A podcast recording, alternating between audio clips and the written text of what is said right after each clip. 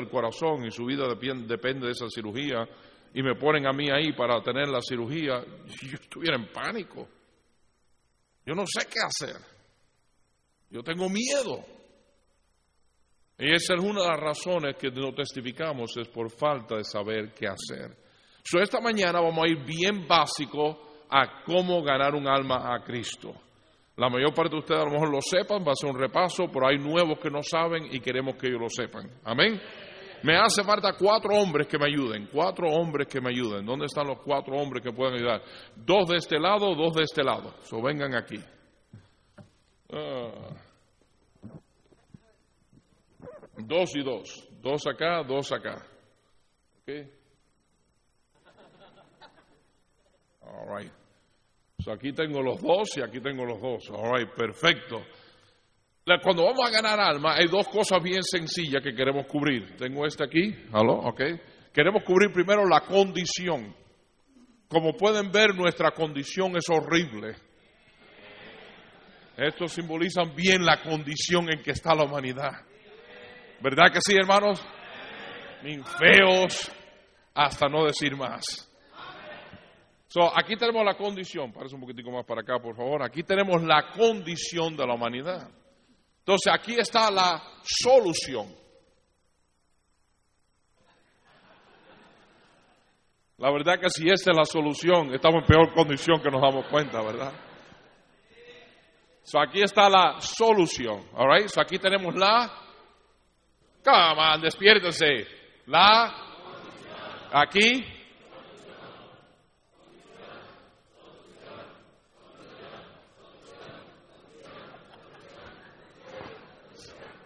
Ok, están despiertos, gracias.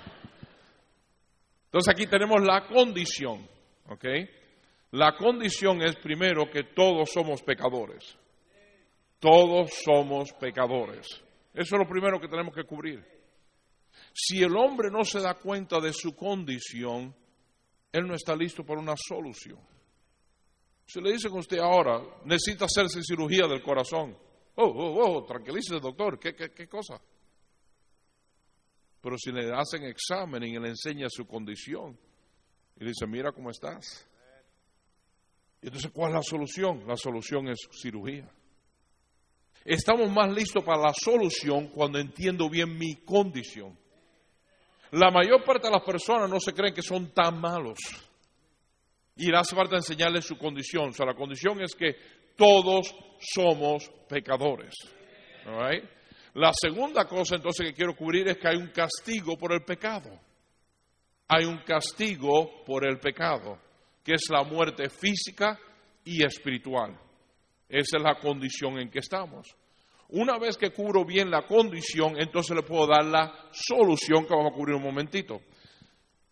Estas son las cuatro cosas que quiero que aprendas. Primero, todos somos pecadores. Segundo, hay un castigo por el pecado, que es la muerte física y espiritual.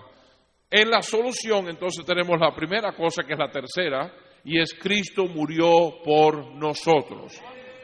Y cuarto, si tú de corazón crees y de boca le pides, Él te salva. Esas son las cuatro cosas básicas. Debajo de esto, es los cuatro cuadros, debajo de esto vamos a hacer cuatro cosas debajo de cada uno de ellos. Eso si quiere apuntarlo. Primero das el punto.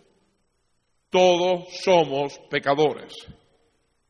Primero das el punto. Todos somos pecadores. Segundo, estoy bajo el mismo punto aquí. Lee los versículos dos veces. Romanos 3.10 y 3.23.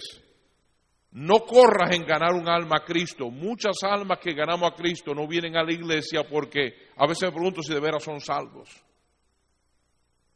Ahora esta oración, una oración orada no salva a nadie si no entiende lo que está haciendo.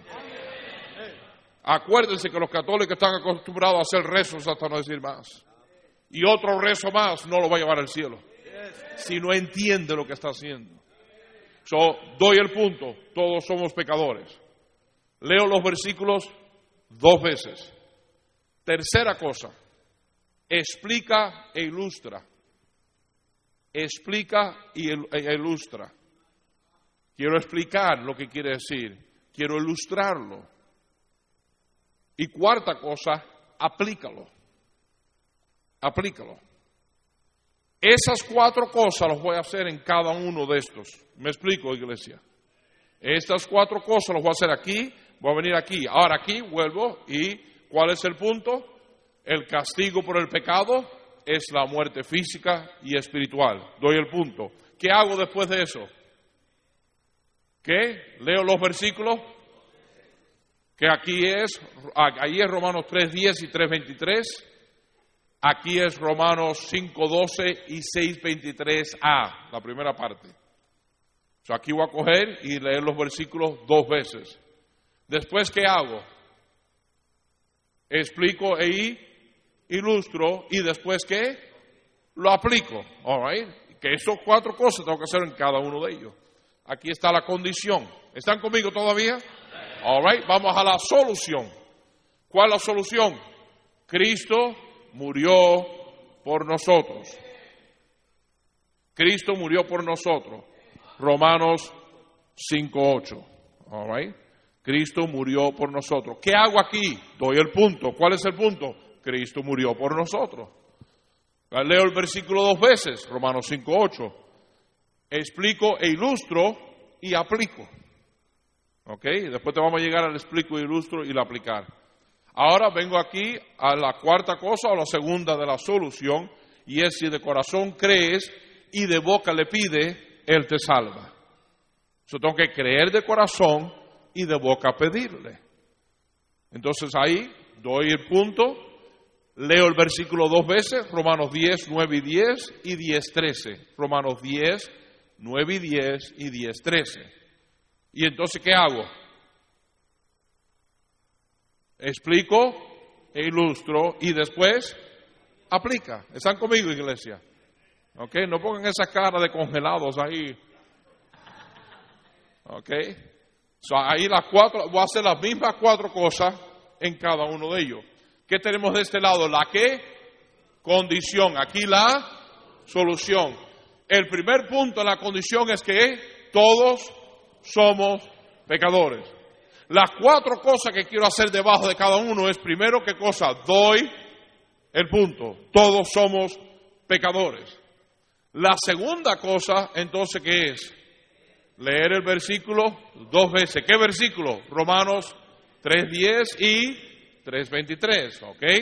Ahora, ¿cuál es la tercera cosa que quiero hacer? Explicar e ilustrar. ¿Qué quiero decir explicar? ¿Qué es justo? ¿Cuál es su nombre? Luis. Luis, la primera cosa que tenemos que darnos cuenta en la condición en que estamos es que todos somos pecadores. Di el punto. Mira aquí Romanos 3.10 lo que nos dice, como está escrito no hay justo ni aún uno. Como está escrito no hay justo ni aún uno. ¿Sabe lo que quiere decir justo? Justo quiere decir, le hago la pregunta, pero no le espero que él responda, porque no quiero hacerle pasar pena.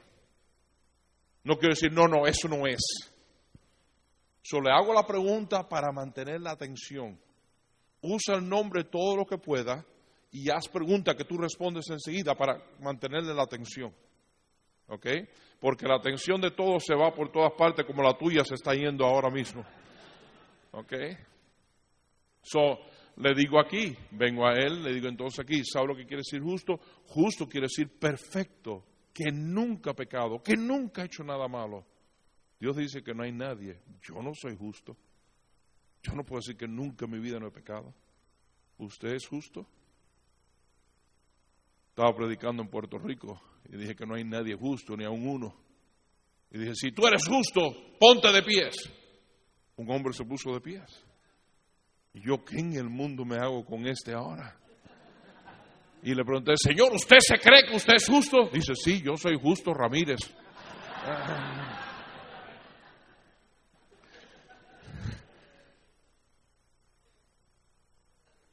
¿Ok? No, ¿qué hice? Di el punto. Leo los versículos dos veces. Expliqué, ilustré, si me hace falta ilustrarlo, lo ilustro. ¿Y ahora qué hago? Aplícalo. ¿Qué quiere decir aplícalo? Yo reconozco que yo no soy justo, yo reconozco que he pecado. ¿Usted es justo? ¿Usted ha pecado también? Ahora lo estoy aplicando. No te pongas a dar el plan, ora esto. No, no, comunica con la persona. Que esté entendiendo paso a paso. ¿ok? No, el segundo versículo que aquí nos da esto es Romanos 3:23, por cuanto todos pecaron y están destituidos de la gloria de Dios. ¿Cuántos han pecado? Todos. ¿Cuántos no merecen ir al cielo? Todos. Adán y Eva, por un solo pecado, tomaron una frutita.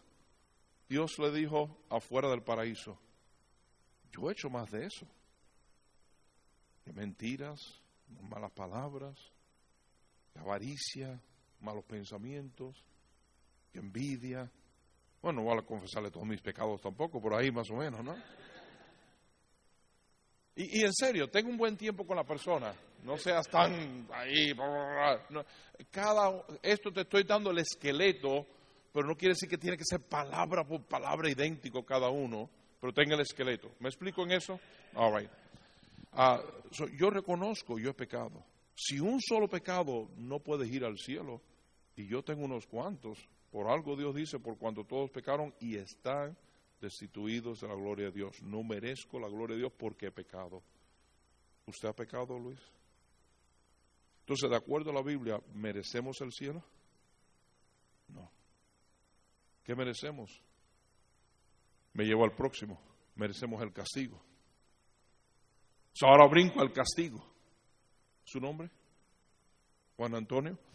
Juan Antonio, lo que merecemos es el castigo. Y Dios dice que el castigo es la muerte física y espiritual. No, el castigo es fácil para mí entender porque si desobedezco a mis padres hay un castigo. Si desobedezco a la ciudad y me agarran haciéndolo, hay un castigo. No, a la ciudad a lo mejor me le escapa la policía o me le escapa a los padres, pero a Dios nadie se le escapa. Y Dios dice, el alma que pecare morirá. Hay castigo por el pecado. Y el primer castigo que nos habla es la muerte física. Por tanto, como el pecado entró al mundo por un hombre y por el pecado la muerte, así la muerte pasó a todos los hombres por cuanto todos pecaron. Se lo leo dos veces y entonces le digo, ¿sabe lo que quiere decir esto? Adán pecó y él murió. Tú y yo hemos pecado y ¿qué nos va a pasar? Un día. ¿Por qué va a morir? Porque pecamos. Si tú ves a alguien que tiene un funeral y dice, él era tan bueno, si hubiera sido tan bueno no estuviera muerto. La razón que está muerto es porque es pecador. ¿Ok? Y tú y yo vamos a morir porque somos pecadores. Entonces, pero hay dos muertes. Está la muerte física y está la muerte espiritual. Y entonces, lo, déjame coger aquí la Biblia porque quiero enseñarte cómo enseñarle a él para que él pueda mirar y él pueda leerlo. Y entonces le digo, lo que la Biblia nos dice es que la paga del pecado es muerte. Paga, trabaja en un lugar cuando trabajo en un lugar me dice, mira, aquí está tu pago, esto es lo que tú te mereces por lo que has hecho. Dios dice que si Él nos da lo que merecemos por lo que hemos hecho, es la muerte espiritual. Acuérdate, muerte física, el alma deja el cuerpo y se va a la eternidad. Muerte espiritual, el alma es separada de Dios y lanzada al infierno. Mira lo que nos dice aquí Apocalipsis 20, 14 y 15 y la muerte y el Hades fueron lanzados al lago de fuego. Esta es la muerte segunda. Te viene bien si te aprendes los versículos de memoria, porque yo lo he leído en situaciones que no puedo leerlo porque se lo estoy enseñando a él y yo estoy de lado, estoy al revés. Y quiero que él lo lea y lo oiga, lo lea y lo oiga, para que le entre doble. ¿Me estoy explicando o no? All right, so le explico a él y la muerte y el Hades fueron lanzados al lago de fuego. Esta es la muerte segunda. ¿Cuál es la muerte segunda? El lago de fuego. Now, ¿hay un infierno? Yo no sé. Yo nunca he muerto. ¿Usted ha muerto alguna vez? Entonces usted tampoco sabe, ¿no? Entonces ni tú ni yo sabemos. Porque no hemos pasado al, lado, al otro lado de la muerte. Pero ¿quién ha venido del otro lado de la muerte? Pero Jesucristo. Dios sabe lo que hay en el otro lado de la muerte. Él sí sabe eso. Si Él me dice a mí que hay un infierno, ¿quién soy yo para decirle que no? ¿Cierto? ¿Quién puede decir que no? Oh, no hay infierno. ¿Cómo sabe si nunca has muerto? Soy yo le creo a Dios. ¿Usted le cree a Dios? Entonces, de acuerdo a Dios, hay un infierno, ¿verdad? ¿Me están oyendo o no me están oyendo? Ni le pregunto si creen en el infierno todavía. Lo que estoy diciendo es, si Dios lo dice, yo le creo. Porque no sabemos. Ahora, la próxima cosa que le digo aquí entonces es, ¿quién merece el infierno? Y ahora vamos a 21.8. ¿Ok? Dice aquí, vamos a ver quién dice Dios que merece el infierno. Pero los cobardes, incrédulos, los abominables y homicidas, los fornicarios, hechiceros, los idólatras y todos los mentirosos tendrán su parte en el lago que arde con fuego y azufre, que es la muerte segunda. ¿Cuál es la muerte segunda? El lago que arde con fuego y azufre. ¿Quién lo merece? Ah, cobardes que han tenido miedo, incrédulos que no le creen a Dios, abominables que no viven una vida limpia y pura homicidas, Dios dice que si hasta odio a alguien es como homicidio, fornicarios, eso es, dice Dios, si viene una mujer en la codicia, ya has cometido adulterio con ella, hechicería, brujería, horóscopo, idolatría, y todos los mentirosos tendrán su parte en el lago que arde con fuego y azufre, que es la muerte segunda. Acuérdese, un solo pecado nos condena al infierno. Somos a coger solo uno, mentirosos. ¿Qué dice ahí? y todos los mentirosos tendrán su parte. ¿Ok? Wow, me da pena admitirlo, pero yo he dicho mentiras. No me mientas. ¿Tú has dicho mentira alguna vez? Entonces somos unos qué? Ay, no lo pongas tan fuerte así, por favor. Somos unos mentirosos. ¿Qué dice Dios que los mentirosos merecen? Y todos los mentirosos tendrán su parte en el lago que arde con fuego y azufre, que es la muerte segunda. Entonces, si Dios te da a ti y a mí lo que merecemos, ¿qué sería?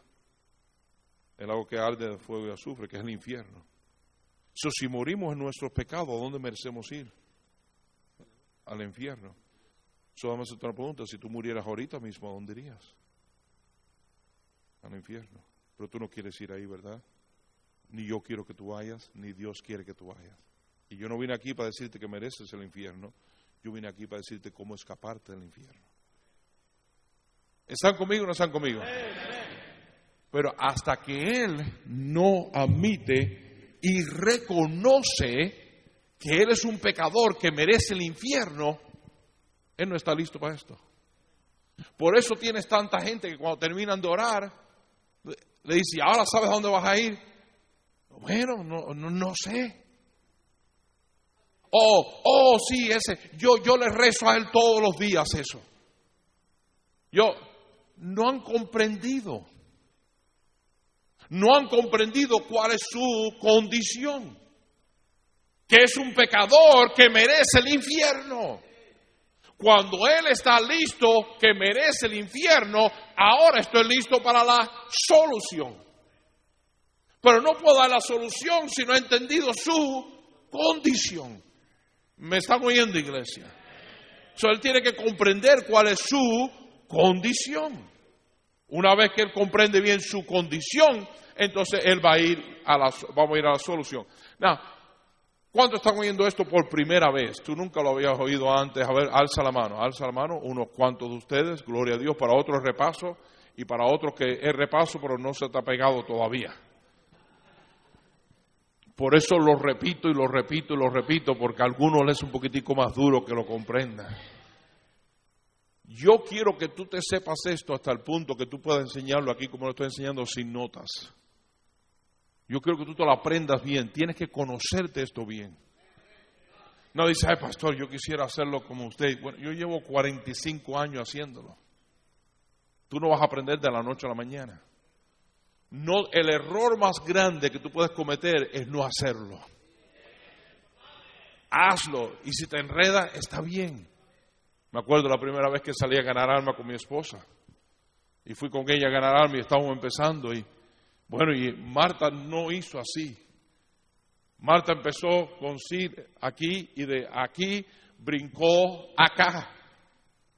Y dijo, bueno, tú lo que necesitas es pedirle a Cristo que te salve, porque ve, Cristo murió por ti. Y tienes que entender que si no, ah, el infierno... Que No, no, lo enredó todo. Yo hasta perdí mi salvación con ella en ese momento. Ah. Hasta yo estaba confuso. Los dos jovencitos ganando almas, acabadito de casar. Y yo, ay, estábamos aprendiendo todo esto los dos. Y yo ay, bendito Señor, esta, esta, esta muchacha no va a entender nada. Esta pobrecita lo enredó todo y ella estaba tratando, sinceramente, pero, pero se enredó, se puso nerviosa y se enredó. Al final le dice a la muchacha, ¿tú quieres pedirle a Cristo que te salve? La muchacha empieza a llorar. Yo empecé a buscar a ver si había cebolla por alguna parte o algo, que está, porque estaba llorando. Y, ah, y empieza a llorar. Y dice, sí. ¿Sabe lo que yo creo que el Espíritu Santo hizo? Mientras Marta hablaba, le arregló todo ahí. Y lo arregló todo porque era un enredo. no trata tú mejor, apréndetelo, pero no tengas miedo, échale ganas, métele mano. Dios nos ayuda. ¿Ok? So ya nos vemos la condición. La paga del pecado es muerte, vimos eso, ¿verdad? Pero vamos a leer el resto aquí. Dice, más la dádiva de Dios es vida eterna en Cristo Jesús, Señor nuestro. Lo que Dios te quiere regalar es vida eterna. Ya estoy pasando a la ¿qué? Solución. Ya terminé la condición y ahora estoy brincando a la solución leyendo la segunda parte de Romanos 6, 23. ¿Ok? La primera parte, eso lo dije, la paga del pecado es muerte.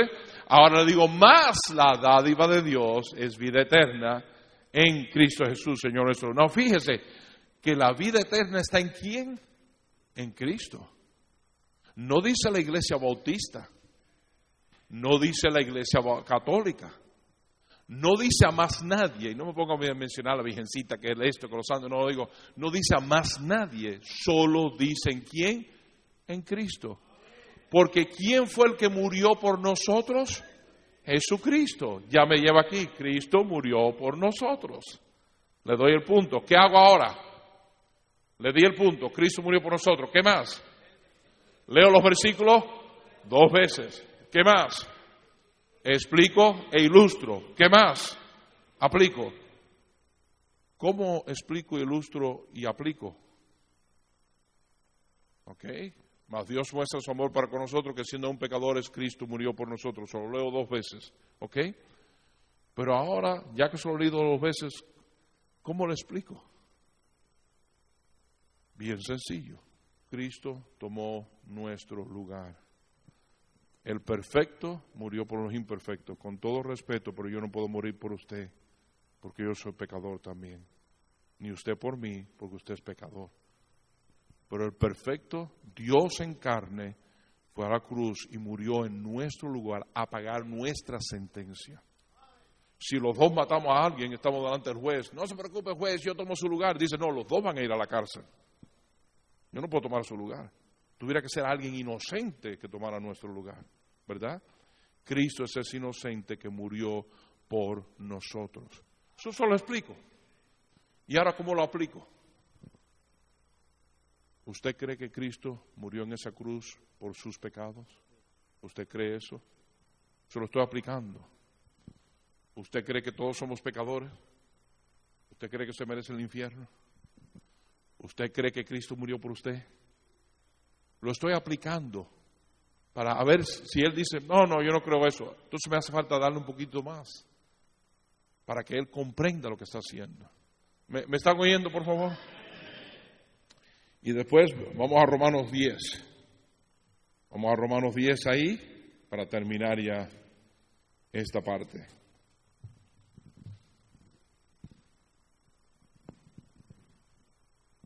Ahora brinco a la cuarta y última.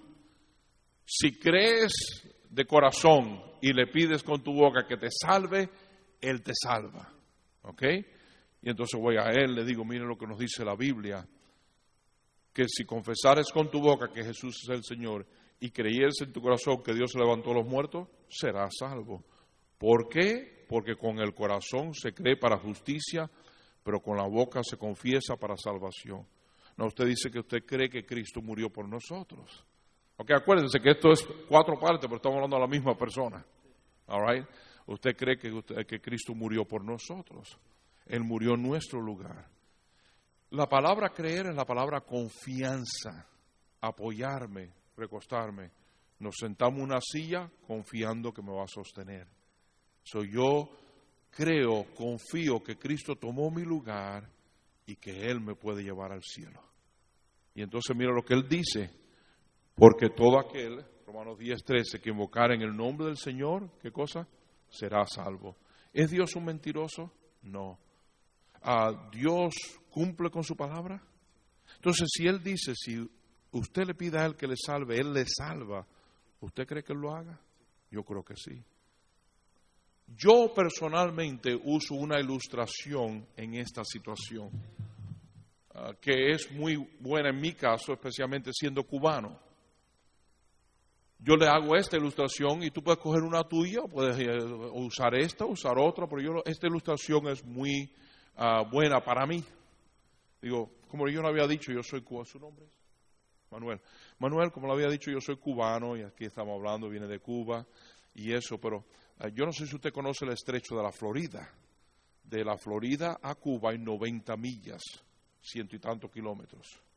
Muchos han salido en balsas para llegar a los Estados Unidos. Por mucho tiempo los guardacostas americanos, si veían a alguien en alta mar, lo recogían, lo llevaban a los Estados Unidos y le daban papeles y todo, ¿no? Bueno, imagínense, este hombre sale en su balsita, pero viene una tormenta y le rompe la balsa y está con su tablita. Se queda solo con una tablita y está en alta mar. Está más de 30 kilómetros de Cuba y está a más de 100 kilómetros de los Estados Unidos. El hombre está en problema. Ve en el horizonte, viene otra tormenta. Y alrededor ve como tiburones que le están dando la vuelta. Son malas condiciones. Pero de pronto viene un tremendo guardacosta americano y le dice, Señor, quiere que lo salvemos, quiere que lo rescatemos. ¿Qué tú crees si ese hombre dijera, no, gracias, estoy bien con mi tablita aquí? Tú dijeras, ese cubano se le quemó el cerebro. No trae cerebro, no tanto tampoco así, por favor. ¿eh? Digo, ¿sabe lo que pasa, Manuel? Tú y yo estamos en un mal de pecado. No hay solución. Y tengo mi tablita llamada la religión. Y tengo mi tablita llamada mi buena conducta. Y tengo mi tablita llamada yo. Y la verdad que eso no me va a llevar allá. Pero viene el guardacosta de Cristo y dice, Manuel, yo te salvo, yo te llevo, ¿me dejas? ¿Te vas a quedar con tu tablita o vas a subir a guardacosta? Entonces vamos a subir a guardacosta. ¿Alguien me está oyendo o no me está oyendo? Y entonces lo pongo de esa manera para que él comprenda, para que él entienda. ¿Qué dijo Cristo? Que para tú subir al guardacosta, para, para tú entrar y para que Él llevarte al cielo tienes que hacer, pedirle de corazón, creer. Manuel, yo te voy a ayudar con una oración, pero esta oración no pasa el techo, sino de tu corazón. Tienes que hacerlo de tu corazón. ¿Me explico? Yo te voy a ayudar, pero acuérdate, tú le estás pidiendo a Cristo lo siguiente, ¿ok? Entonces le explico eso porque no quiero vana repetición. Y entonces en ese momento yo oro algo como Señor, ayúdale, Señor, gracias que tú nos amas, gracias que tú quieres salvarnos, gracias por hacerlo tan fácil, gracias porque yo sé que si Manuel es sincero de tu corazón, su corazón te lo pide, tú lo salvarás. Ahora Manuel, tú puedes pedirle esto al Señor Jesucristo y le ayudo en la oración consciente que él le está pidiendo a Cristo. Al final de la oración le digo, Manuel, tú le pediste a Cristo que te salvara. ¿Qué dijo Cristo que él iba a hacer? Que te salva, ¿verdad? Entonces que Él te da vida eterna, Él te la regala. So, si fueras a morir en este momento, ¿a dónde irías? Si hubieras muerto hace un ratito atrás, ¿a dónde hubieras ido? ¿Ve? Acaba de ser salvo, ni salvo era estaba aquí en la conferencia. ¿Oyeron eso? Gracias. Ok, so, si hubieras muerto hace un ratito atrás, al infierno. Pero si mueres ahora, al cielo. ¿Quién te salvó? Cristo. ¿De dónde te salvó? Dice, pastor, usted hace esa pregunta. Yo sí, yo quiero saber. Si él no entiende, ¡uh! vuelve otra vez. Porque él no es salvo por hacer una oración si no ha comprendido. Si Él no te puede decir, no, yo voy a ir al cielo ahora, y si hubiera muerto hace media hora atrás, ¿dónde hubiera ido? Al infierno. ¿Ahora dónde vas a ir? Al cielo. ¿Quién te salvó? Cristo. ¿Cuándo te salvó? Ahora mismo. Ese reconoció que es salvo. Y ahora puede cantar salvo soy. ¿Ok? Pero ese es mi trabajo, estar seguro. Déjame decirle esto. Yo quiero ganar todas las almas que pueda, pero cuando salgas, no pongas un cuota. Cuando yo le estoy hablando a esa persona, a mí no me molesta si me tomo 15 minutos como una hora. Lo más que he tomado ha sido dos horas y media con una persona.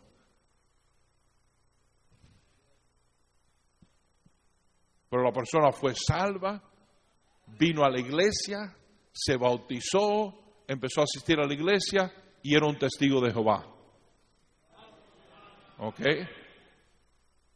Pero si yo me siento, no, si es testigo de Jehová y es maestro, déjalo. Si él te quiere enseñar a ti, déjalo. Dale un tratado y déjalo. Si tú ves hambre en la persona y tú ves, pero, pero, pero, pero no es esto, pero es que no comprendo aquí, pero tómate el tiempo y explícale. Y explícale. Y yo lo vi a él que estaba hambriento, deseoso y el tiempo no me importaba. No, yo no quiero un cirujano que diga, bueno, tengo que hacer 10 cirugías del corazón en este día, so vamos a apurarnos aquí, o hay complicaciones, no tengo tiempo, cierro, vamos al próximo. ¿Tú quieres un cirujano así? Yo quiero un cirujano que se tome el tiempo necesario conmigo, porque mi vida está en sus manos. Cuando estoy hablando con esa persona, eso es lo único que importa. ¿Están conmigo o no están conmigo?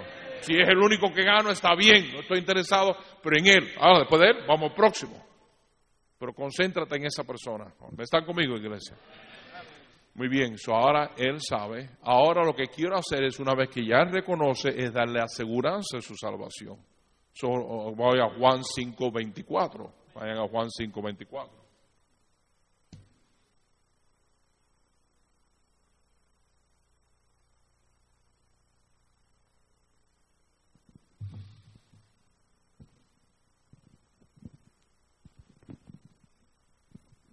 Le digo, Manuel, qué bendición que tú le has pedido a Cristo que te salve y Él te ha salvado hoy.